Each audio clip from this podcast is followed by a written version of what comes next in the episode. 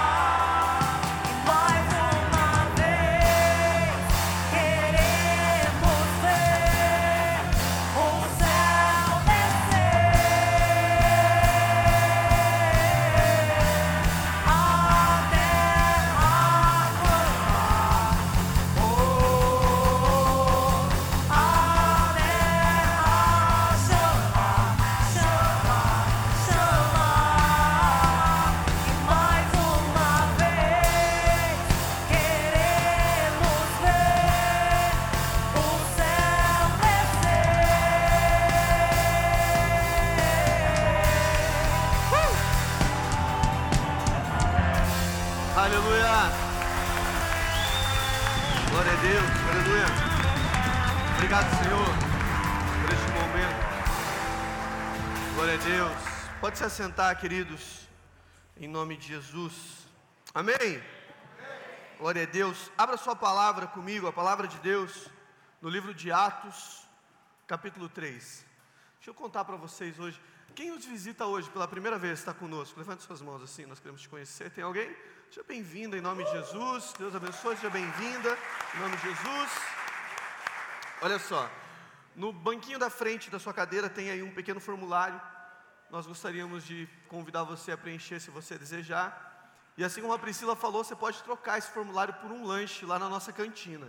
Amém? Hoje vai ter bolinho de carne com pão e queijo meu Deus, não dá para dizer que é visitante, é pecado, né, gente? É pecado. Mas não perca, depois você passa lá na nossa cantina, ajuda. Nós estamos com os propósitos aí bem bacana com os valores da cantina. Então você nos ajude, por favor. Amém, queridos? Todo mundo achou aí Atos capítulo 3, versículo de número 1.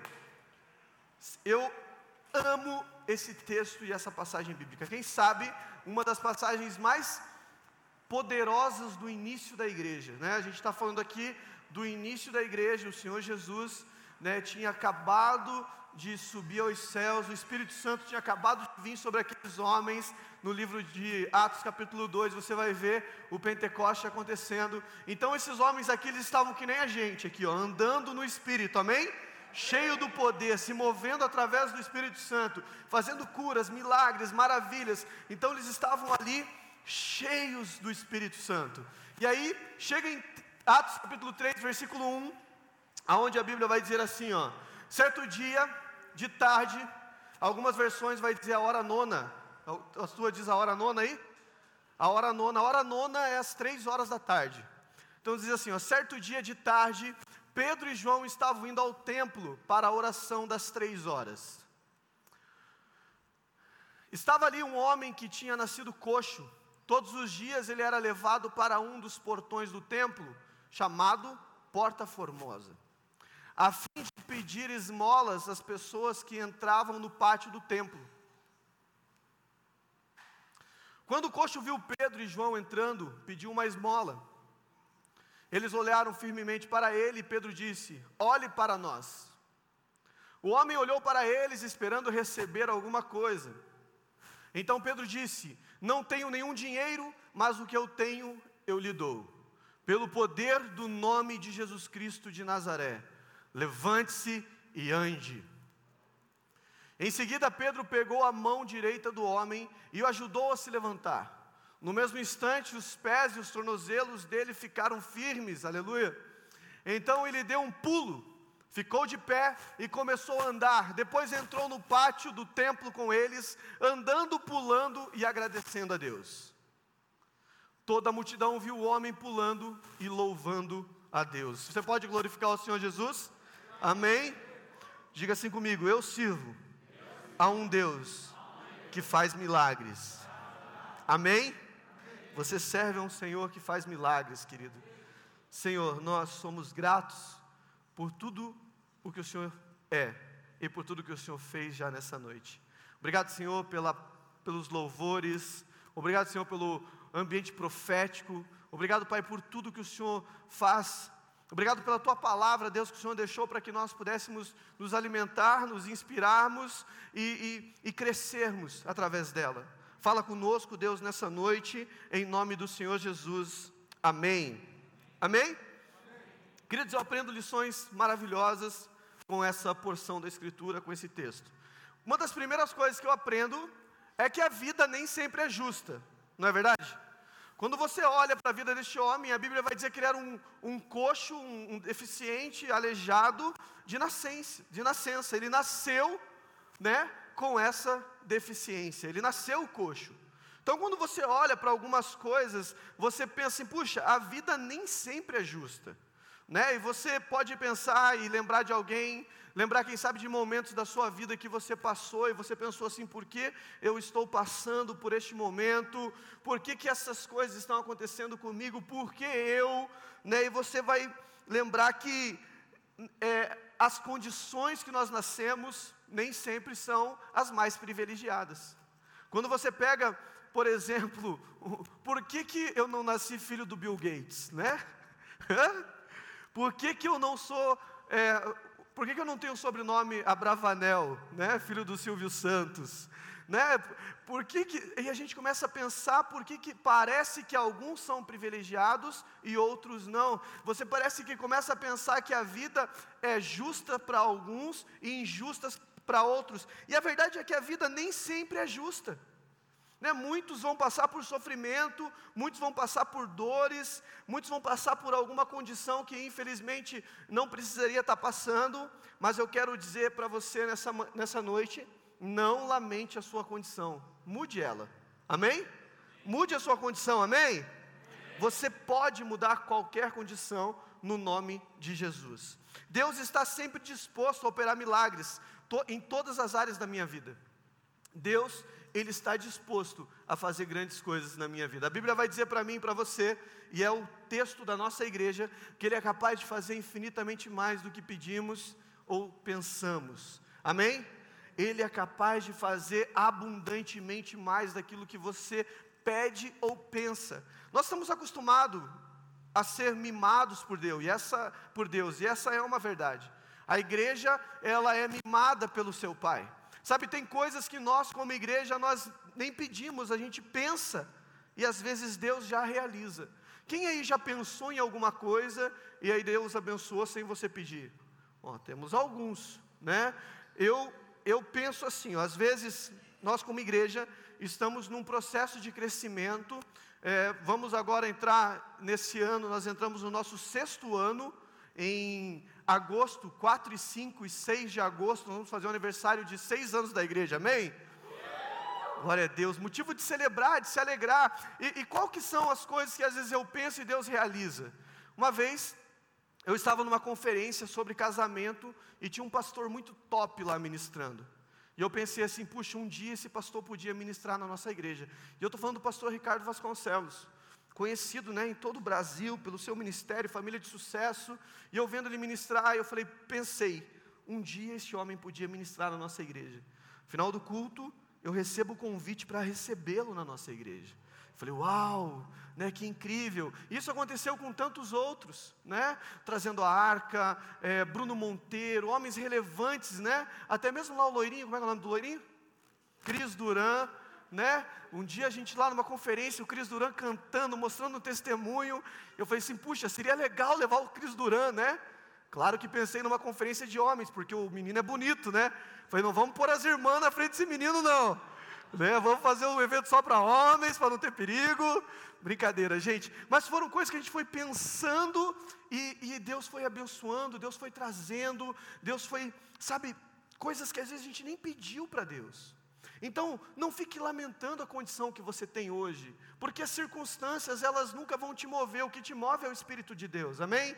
O, a, a, o clima, o, o contratempo, a adversidade, não é isso que faz você prosseguir, o que te dá força é o Senhor. A Bíblia vai dizer para mim e para você que nós olhamos para o monte, porque é de lá que vem o nosso socorro. Então, Deus tem poder para operar milagres e Ele está sempre disposto a fazer isso.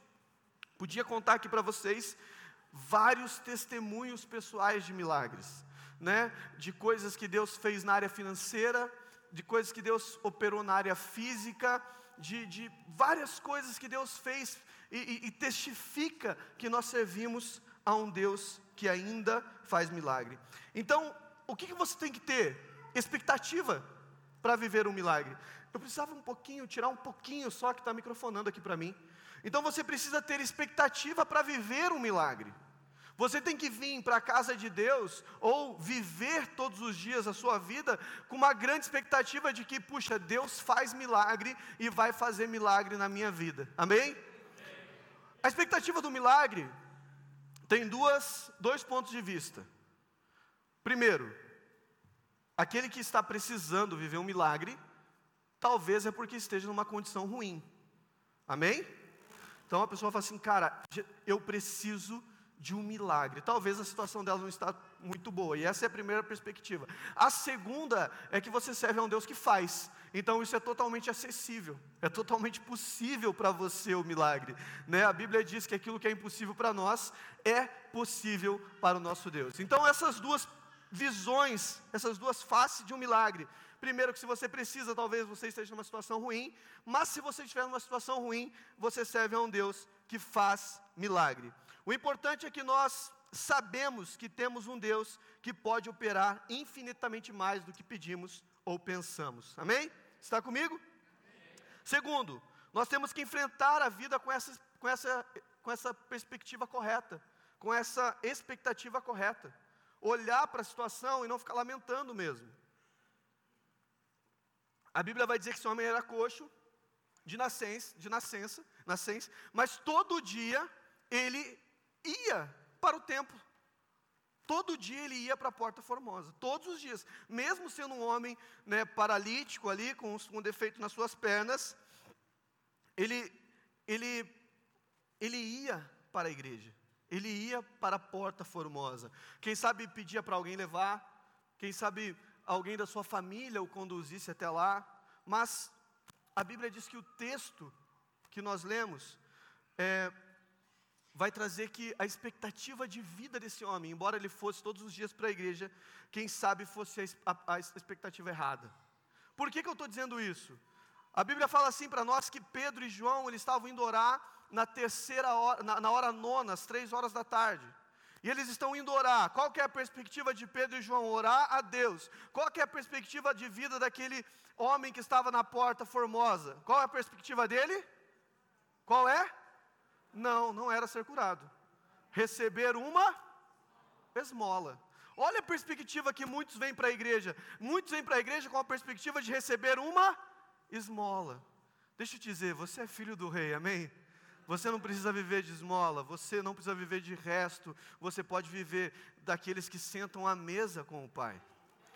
É muito melhor sentar à mesa, querido. É muito melhor sentar à mesa do que viver de esmola. Mas a perspectiva de vida dele era o quê? Puxa, eu tenho que levantar cedo, porque eu tenho que ir para o templo, porque hoje é dia de reunião, hoje é dia de oração. Eu tenho que ficar lá na porta do templo, porque com certeza eu vou receber uma esmola.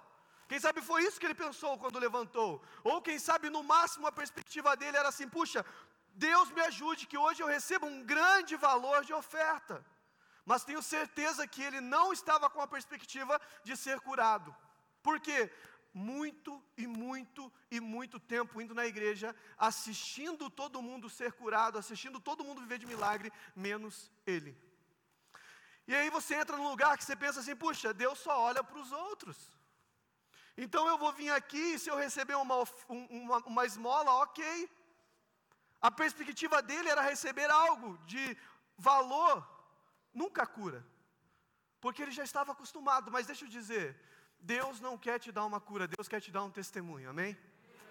Sabe, no começo do nosso casamento, no começo da nossa vida, meu e da, da pastora, da, da Raquel, uma vida totalmente terrível, cheia de mentira, adultério, cheio de engano, prostituição, drogas. Nossa vida era essa. A minha vida era essa. E Deus, Ele não apenas restaurou o nosso casamento, Deus nos deu um testemunho.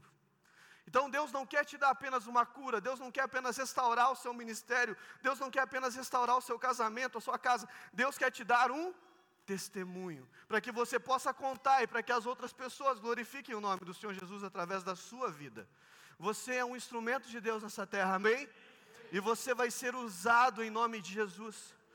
Sabe, eu já disse para vocês, que eu tenho para mim que o nome de Jesus é o nome mais poderoso que pode existir.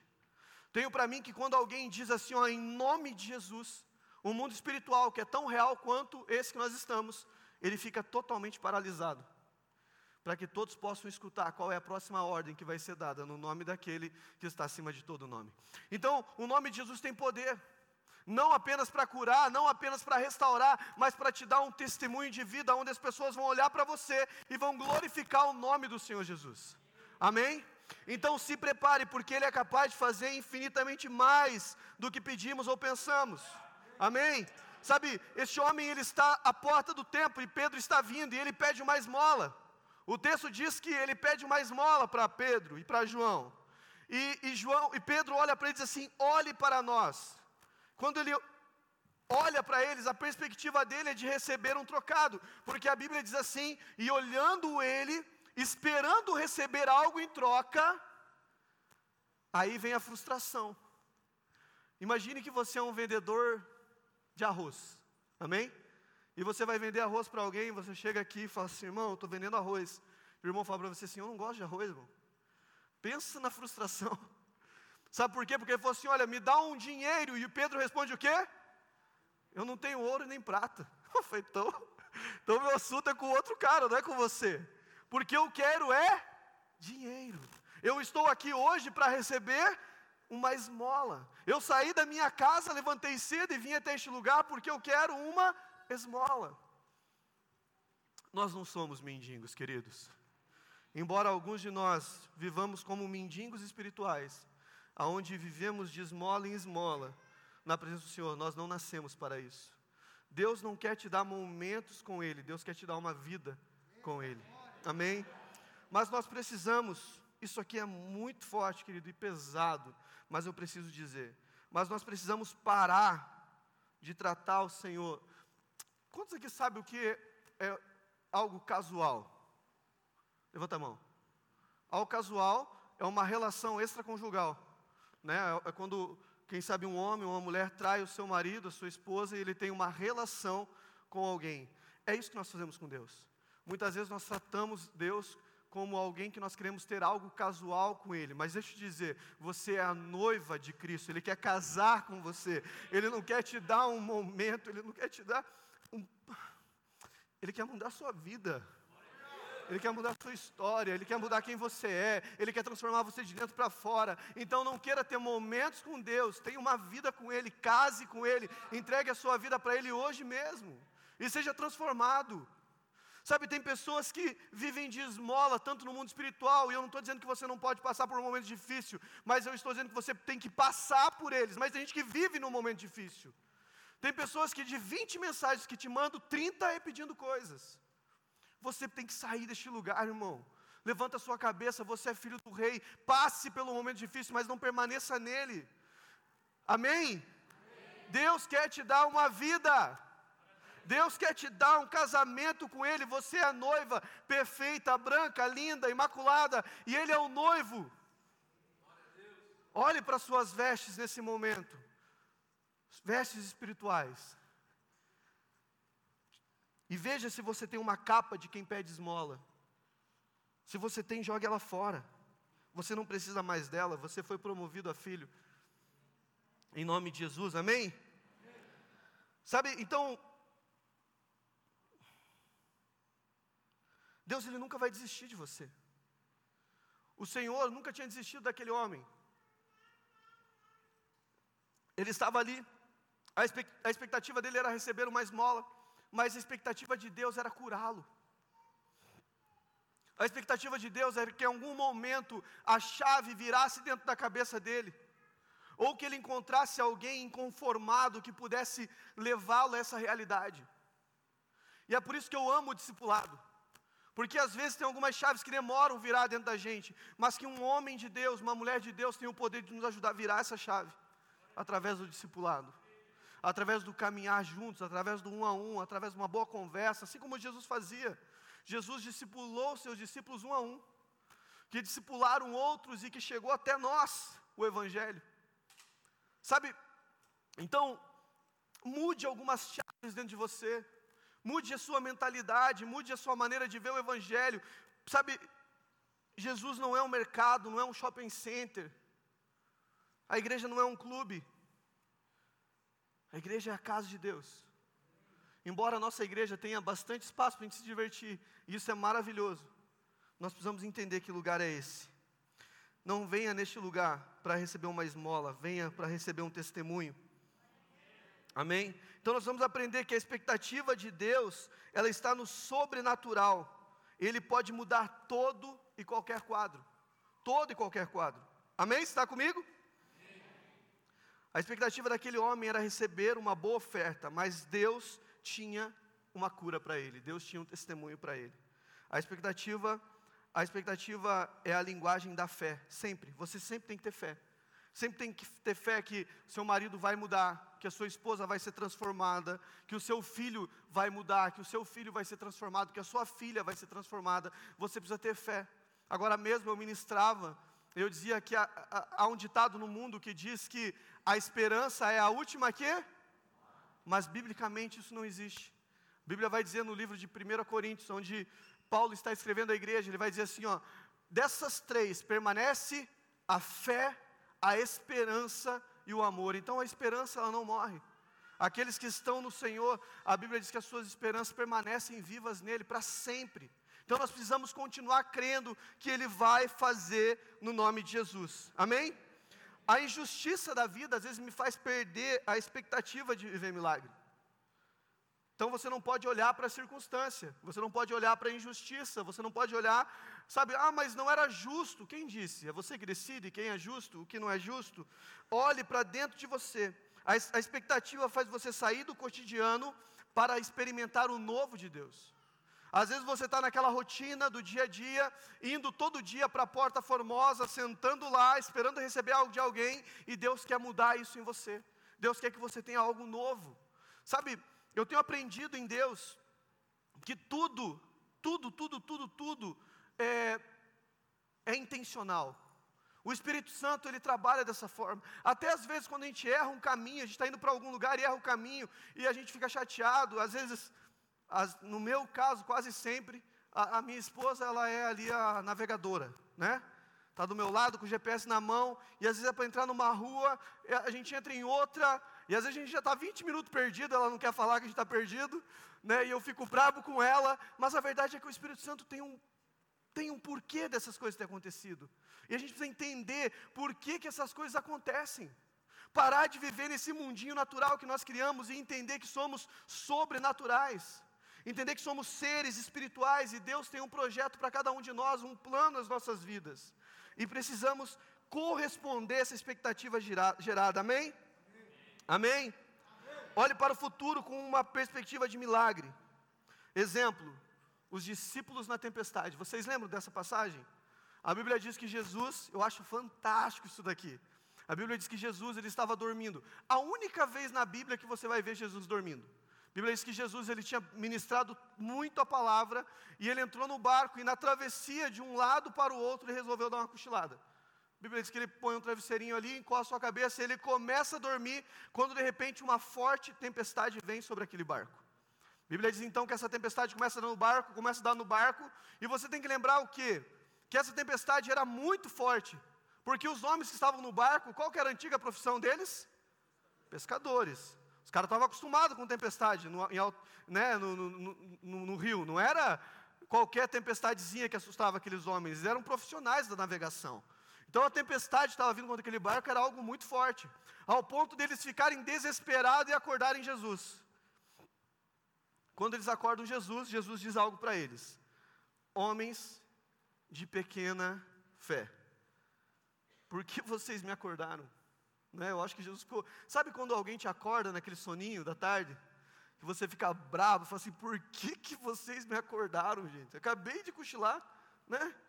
Então acho que foi mais ou menos o que aconteceu. Jesus ficou bravo com eles. E Jesus então se levanta, repreende o mar, repreende o vento, e a Bíblia diz que houve grande bonança. Sabe o que eu fico imaginando, querido?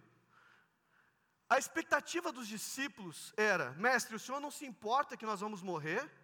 Senhor não está vendo que tem uma tempestade? E a expectativa de Jesus era: vocês não entenderam que eu estou aqui? Vocês não entenderam que o meu nome é poderoso para acalmar a tempestade? Então determine. Eu fico imaginando os discípulos quando eles entenderam isso. Eu fico imaginando Pedro pegando o barco e falando assim: cadê a tempestade para me mandar ela se acalmar? Você consegue entender a diferença da expectativa de você andar com Jesus, de você conhecer Jesus, conhecer o poder que há no nome de Jesus? No princípio, os discípulos estavam com medo, mas eu sempre fico imaginando depois. Quem sabe Pedro e os discípulos subindo no barco, e quantas tempestades eles devem ter acalmados depois, no nome de Jesus. Quantas vezes Pedro deve ter ido até a, a, a porra do navio, do barco, e falar assim: ó, que tempestade, se acalme. Ei, chuva, vai embora. E sabe, a Bíblia vai dizer um outro relato que Jesus está andando com seus discípulos e os, algumas pessoas começam a atormentar eles. O que, que os discípulos falam para Jesus? Olha o poder que esses caras estavam andando quando eles entenderam com quem ele andava. Eles olham para Jesus e dizem assim: Jesus, o Senhor quer que a gente ore para que caia fogo do céu e consuma eles? Você imagina o lugar que esses caras entraram, porque eles entenderam com quem eles andavam, a perspectiva deles não era mais terrena, mas era celestial. Eles entenderam quem fazia parte da vida deles agora. O que você precisamos entender é quem faz parte da nossa vida. Você precisa entender quem você serve, você precisa entender quem você é. Amém? Amém, queridos? Então você tem que olhar para o futuro com uma perspectiva de milagre. Vai acontecer milagre. Hoje aqui. Não tem uma música que diz isso?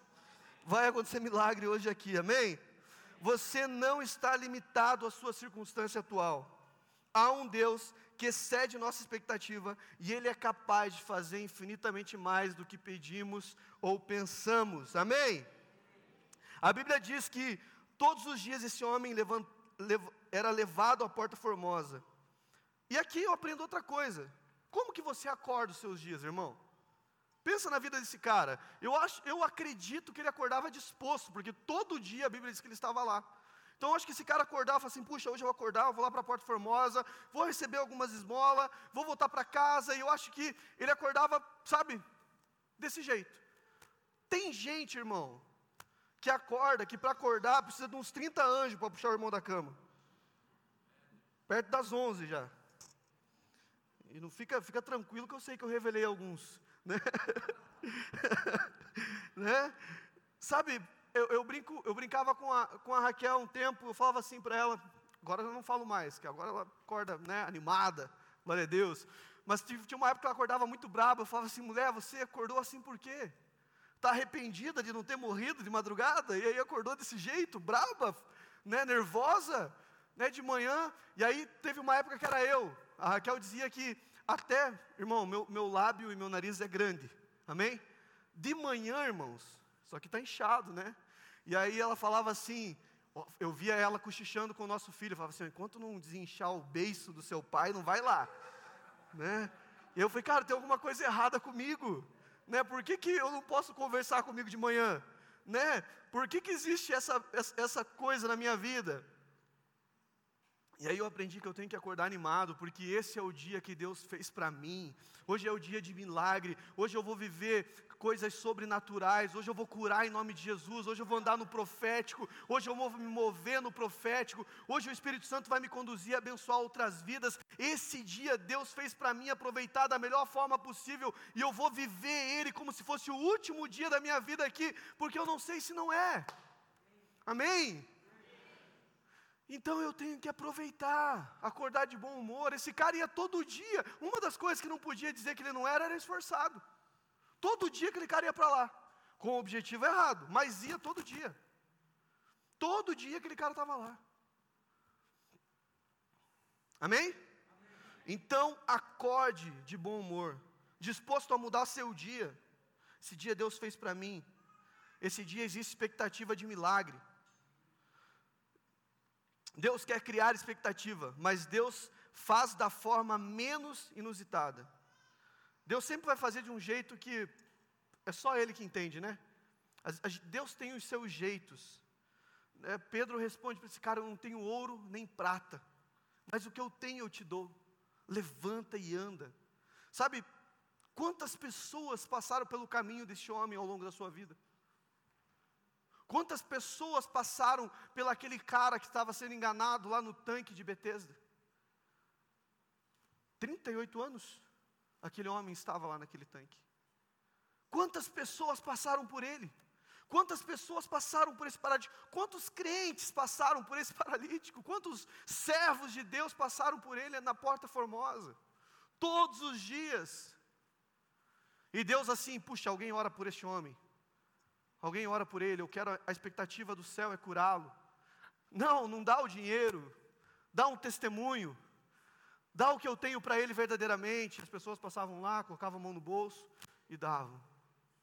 Você está nessa terra para apontar destinos para as pessoas. Amém? você é alguém que gera destinos no nome de Jesus. Então comece a apontar destinos. Comece a mudar vidas, mudar circunstância. Sabe, Deus, ele, ele trabalha de forma inusitada. Eu quero contar um testemunho pessoal que nós temos, eu e a Raquel. Quando o Senhor nos chamou para o ministério em tempo integral, nós saímos dos nossos trabalhos, onde a gente tinha até um certo conforto financeiro, e Deus nos chamou e nós saímos. Primeiro saí eu, e a Raquel continuou trabalhando e recebeu vários aumentos nesse período, e eu glorifiquei a Deus, porque eu falei assim: puxa, era de Deus mesmo, eu tinha que sair, tinha que ficar na obra, tinha que ficar em tempo integral. A Raquel foi abençoada no trabalho dela, a Raquel é, é bacharel em direito, né, foi subindo, foi sendo promovida, começou a cuidar de toda a parte jurídica, ganhou, ganhando bem. E aí, quando ela estava no melhor salário dela que a gente já teve, Deus fala para ela assim: ó, você precisa sair. Eu falei, meu Deus, né, como assim? Como é que a gente vai fazer e tal, as contas e bababá, e toda aquela desculpa que a gente dá. E aí um dia um cara que eu nem conhecia direito, tinha visto uma vez, foi na minha casa tomar um café comigo, bateu lá, achei estranho, saí, atendi ele, falou, vim tomar um café com você. Ele também era um pastor. E ele disse assim para mim, é, ele disse assim para mim, você acha que Deus não pode sustentar a sua casa?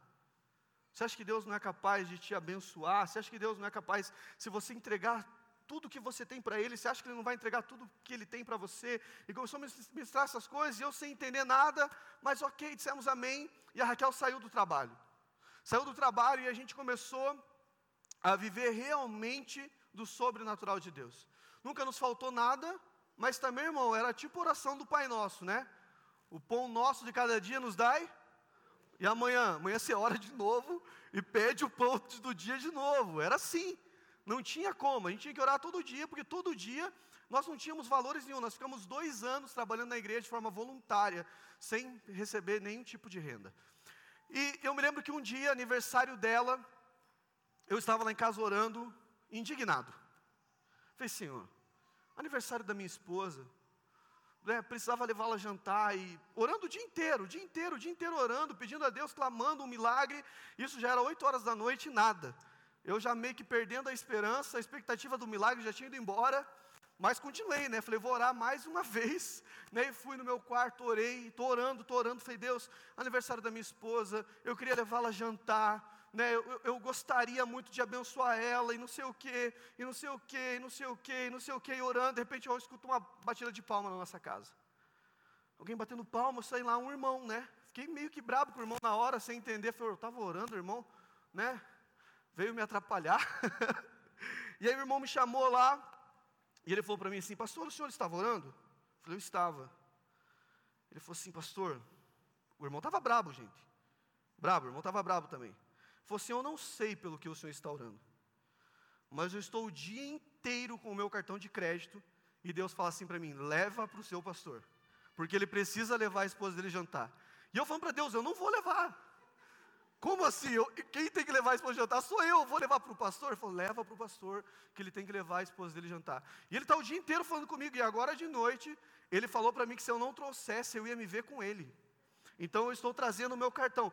Pode gastar quanto você precisar. Se quiser levar alguém, leva junto. Eu acho que a expectativa dele é que eu falasse, vamos junto, né? Mas aí, puxa, eu errei aquele dia, levei outro casal junto comigo, não levei o irmão ainda. Não, eu falei, tudo bem, irmão, então já sei até o que, eu vou levar. Né? E aí, Ainda falei, você tem certeza, né? Aquela coisa que a gente não devia fazer quando vai receber uma oferta, mas às vezes faz. Tem certeza? Deus falou mesmo com você, falou, você acha que eu estaria aqui? Oito e pouco da noite com o meu cartão, se Deus não tivesse falado comigo? Eu nem quero estar aqui. E aí deixou o cartão de forma meio brava ali com a gente. E, e depois ele chegou na casa dele e mandou uma mensagem, falou, pastor, é sério. Vai, leva a pastora a jantar. Deus falou para mim que você estava pedindo para ele e pode ir num bom restaurante. A gente foi num restaurante que a gente gosta de ir, né? Fizemos uma janta, levamos um casal junto conosco. Na época, o único casal, levamos o único casal que nós tínhamos, só tinha dois, esse irmão e mais um, que era o Jetsi e a Maiara. Levamos o Jetsi e a Maiara junto com a gente. Eles foram, jantaram conosco. E, e depois a gente veio e entreguei o cartão por mão. Foi um momento assim onde a gente viu Deus fazendo realmente de forma sobrenatural. Sabe, então, Deus quer, que, quer nos dar experiências muito mais profundas do que essa. muito mais profundas. Deus quer que você saia de um lugar onde você vai orar para levar a sua esposa jantar, mas para que agora você possa abençoar outras vidas para que possam jantar. Eu mesmo aqui na igreja já fiz isso, já procurei alguns casais e falei para eles assim: olha, Deus pediu para mim te dar essa oferta para que você possa levar a sua esposa a jantar. Já fiz isso com alguns, por quê? Porque eu aprendi. Então aquilo que eu aprendo, a Priscila ensinou aqui para nós hoje, eu preciso pôr em prática, amém? Amém, queridos? Então a gente pegou e fez, fomos, porque Deus é capaz de fazer infinitamente mais do que pedimos ou pensamos. Amém?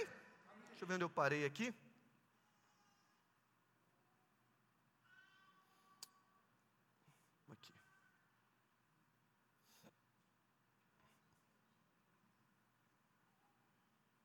Então a expectativa nunca estará num homem, mas naquele que é capaz de fazer.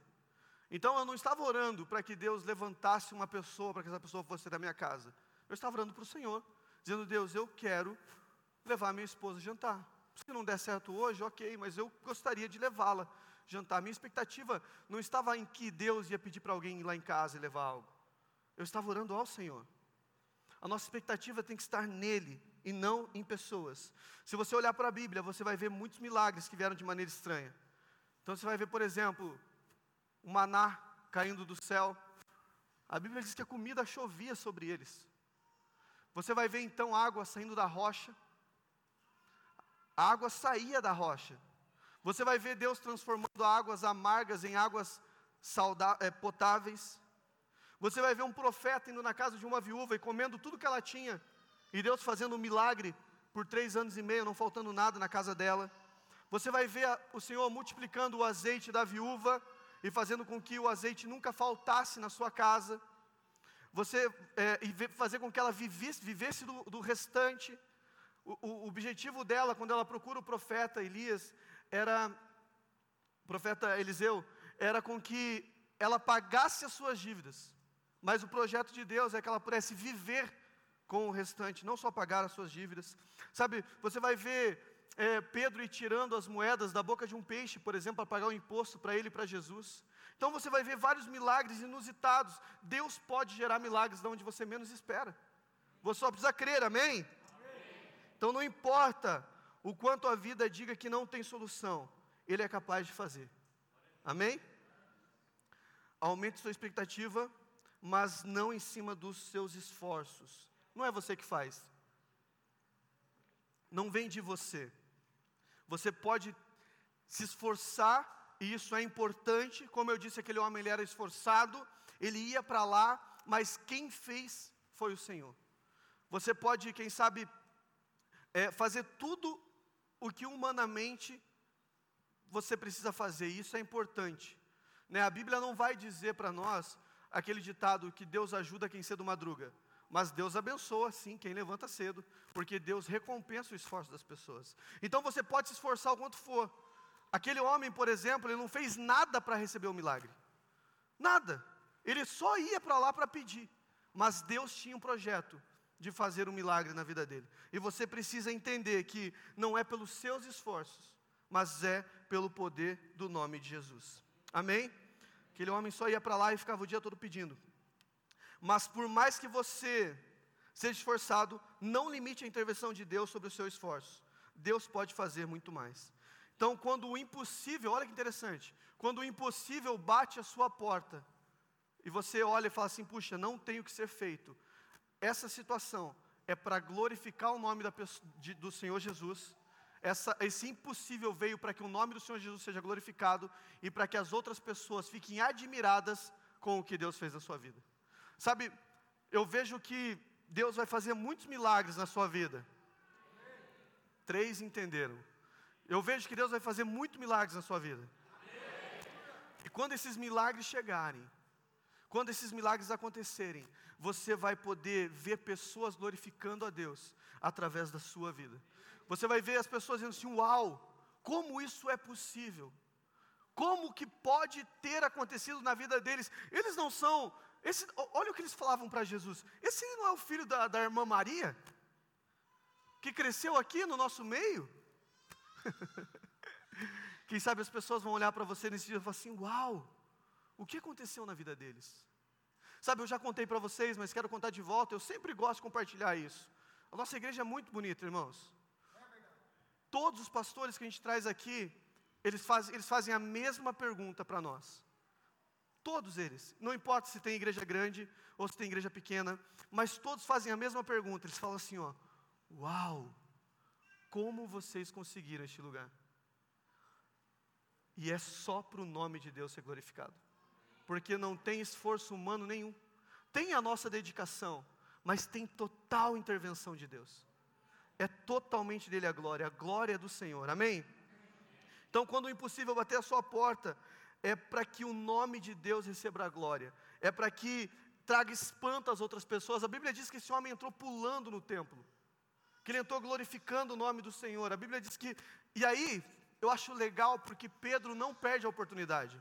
A Bíblia diz que então esse homem entra pulando no templo, glorificando o nome do Senhor, entra ali adorando, né? E eu fico, e eu fico lendo a Bíblia e eu vejo com que as pessoas espantadas começam a olhar e dizem assim: puxa, não é o cara lá das esmolas?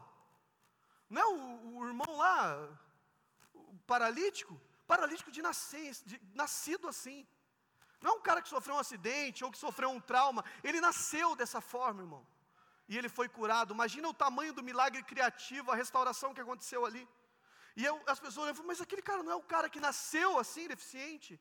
E aí Pedro se levanta com uma voz forte e poderosa, porque a Bíblia vai dizer, eu acho interessante, depois você chega na tua casa e lê a continuação do texto, a Bíblia vai dizer para nós que, que ele estavam olhando para Pedro com os olhos arregalados, assim espantados, dizendo assim: o que aconteceu aqui? E a Bíblia diz que Pedro então se levanta e diz assim: olha, por que, que vocês estão olhando para nós assim? Não foi nós que curamos ele, mas foi Jesus, aquele que vocês crucificaram, aqueles que vocês mandaram para a cruz. Ele curou este homem e ele está aqui, pode mudar a vida de vocês. E a Bíblia diz que duas mil pessoas são acrescentadas à igreja. Ei, quando você entender a autoridade que você tem no nome de Jesus e você começar a liberar isso para as outras vidas, pessoas vão ser curadas e cada vez mais pessoas vão ser acrescentadas à igreja de Cristo. Então está nas nossas mãos, Jesus já fez, ele já foi para a cruz, ele já morreu na cruz por nós. Agora nós temos que liberar isso que está sobre a nossa vida para as outras pessoas. Então, querido, por que, que a Bíblia diz que nós somos loucos? Porque os loucos não têm uma vida normal. Começa a orar no ônibus, irmão. Ah, mas eu tenho vergonha. Eu também tinha. Começa a orar no ônibus. Começa a orar nas ruas. Começa a orar por pessoas. Começa a andar no profético. E às vezes eu vou tomar um café, Deus fala comigo, eu vou lá e entrego palavra. As pessoas vão ficar pensando assim: meu Deus, esse homem é louco. Mas, eu, irmão, se foi para isso que eu vim. Eu vim na terra para glorificar o nome do Senhor Jesus. Você veio à terra para glorificar o nome do Senhor Jesus e você vai fazer isso através daquilo que você derramar sobre a vida das pessoas.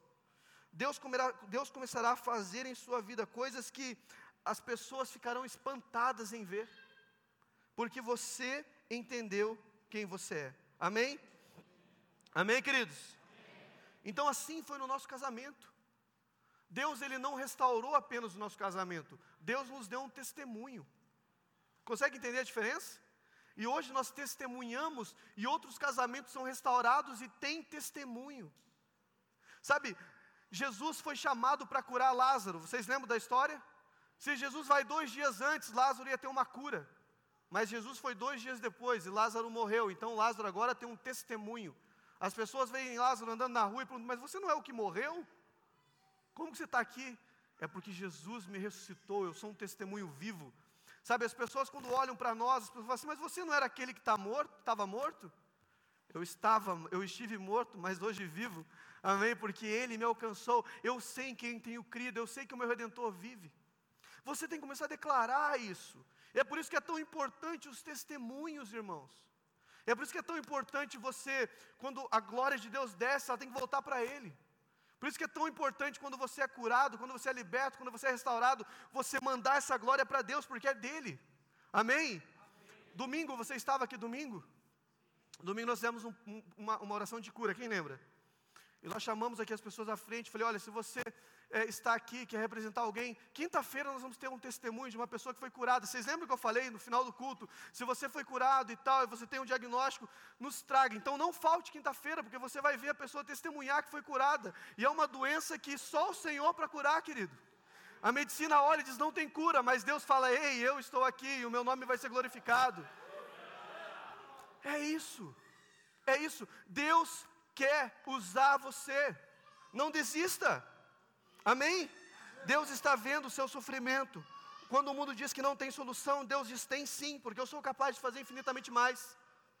Eu sou capaz de fazer infinitamente mais do que pedimos ou pensamos. Amém? Glória a Deus. Deus, quer te, Deus não quer te dar apenas milagre, Ele quer te dar um testemunho. Queridos, eu quero finalizar dizendo que o milagre está vindo ao seu encontro. Você precisa viver a expectativa de um milagre todos os dias. Não venha à igreja para receber esmolas, esse não é o seu papel. Venha para viver milagres e para ser um agente de milagre. Deus quer te usar. Deus quer usar você, como eu disse, no seu trabalho, no ônibus, na sua casa, aonde você for, você pode ser um agente de milagre. Começa aí a orar por pessoas. Fica de pé, por favor. Queria chamar o pessoal para cá. Raquel.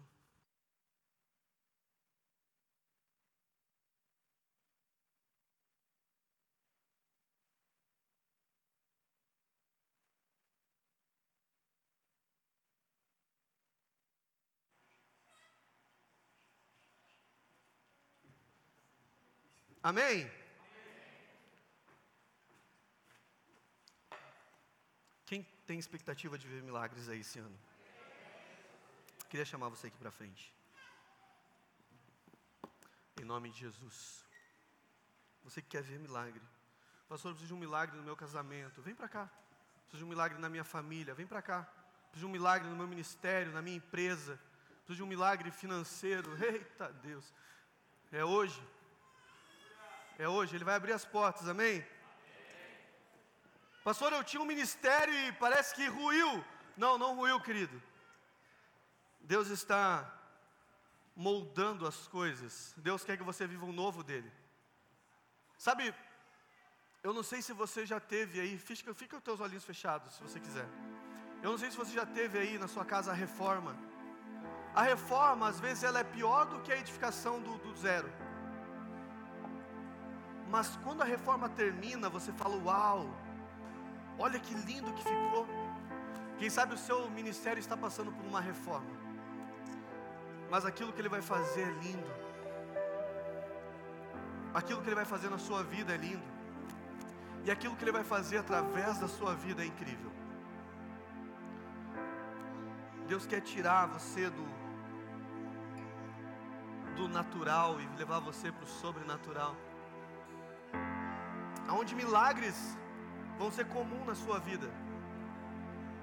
Aonde milagres vão ser o cotidiano, a rotina, aonde milagres vão fazer parte do seu dia a dia, aonde você vai ser curado, aonde você vai curar, aonde você vai ser liberto, aonde você vai libertar. Então você vai viver milagres diários. Amém? Sabe uma das passagens que eu gosto da Bíblia, eu citei ela hoje, é a questão da viúva do azeite. A Bíblia diz que essa mulher, ela foi instruída a pegar muitas vasilhas, não poucas, mas muitas vasilhas. E a Bíblia diz que Deus deu uma orientação: quando essas vasilhas ficarem cheias, tire da sua frente e coloque uma nova vasilha. Sabe, isso são milagres múltiplos acontecendo, porque cada bacia é um milagre, irmão. Então Deus vai fazer um milagre, você olha para o milagre e coloca outra vasilha, porque tem um novo milagre chegando e você vai ver um novo milagre acontecer. Você tira esse milagre e coloca outra vasilha, porque tem um novo milagre chegando. E você tira a vasilha, coloca outra, porque tem um novo milagre chegando. Ei, Deus quer fazer milagres na sua vida. Sabe, eu oro para que Pedro, João, Pedros, Joãos desse tempo apareçam na sua vida e tragam um despertar, que eles possam girar algumas chaves dentro de você, que eles possam girar algumas chaves dentro de você e diga: Ei! Eu estou mudando as chaves, eu estou mudando as épocas, as estações. Eu estou mudando, eu estou trazendo o novo de Deus sobre você. Eu estou virando chaves dentro de você. Oh, Deus, o sobrenatural. Chaves. Eu oro para que João, para que Pedro apareça na sua vida. E quem sabe hoje eu seja um João. Quem sabe hoje eu seja um Pedro aqui sobre a sua vida. Receba a palavra de Deus. Receba o novo de Deus. Receba aquilo que Deus tem para você. Eu hoje estou aqui como um enviado do Senhor Jesus, como um profeta sobre a sua vida, declarando: receba o novo de Deus sobre a sua vida.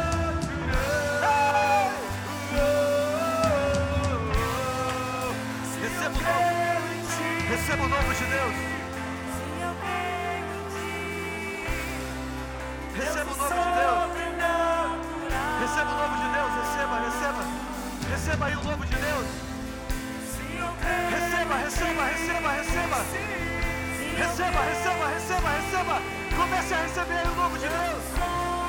Deus está restaurando o seu ministério. Você orou essa noite, você orou hoje, pedindo a Deus uma resposta. Está te dando a resposta.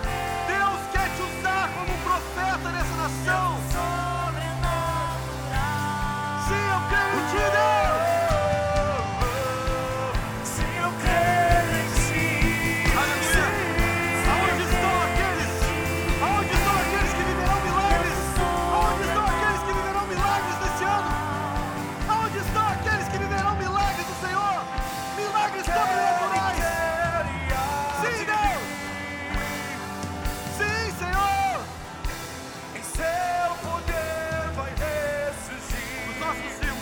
Intercessores, diáconos, os irmãos da intercessão para orar, por favor.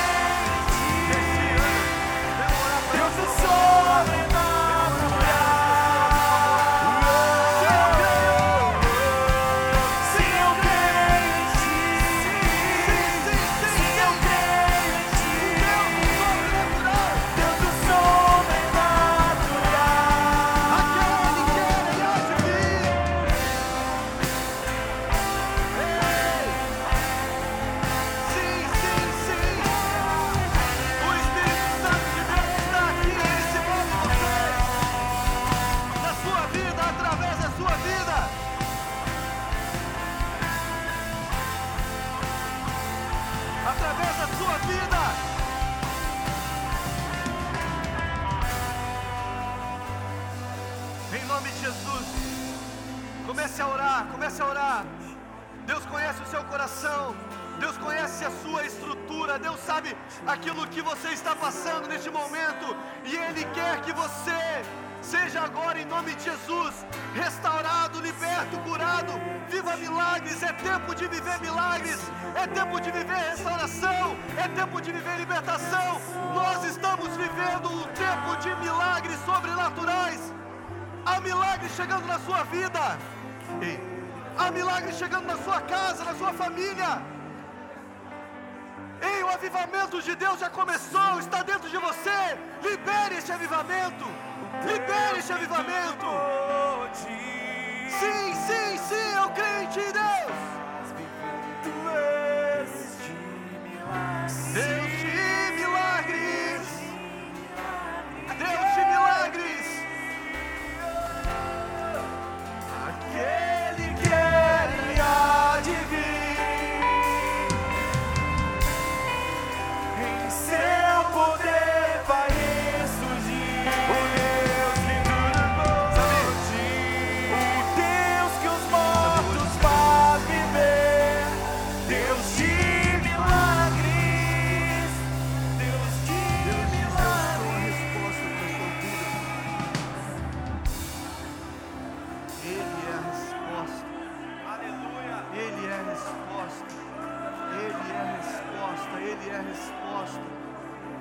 a resposta.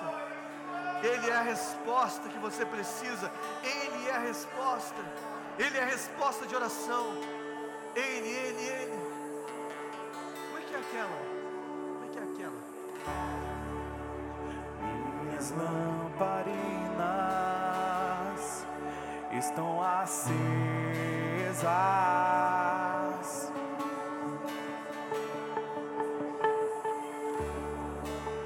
Só estou esperando o barulho dos teus passos em direção à porta.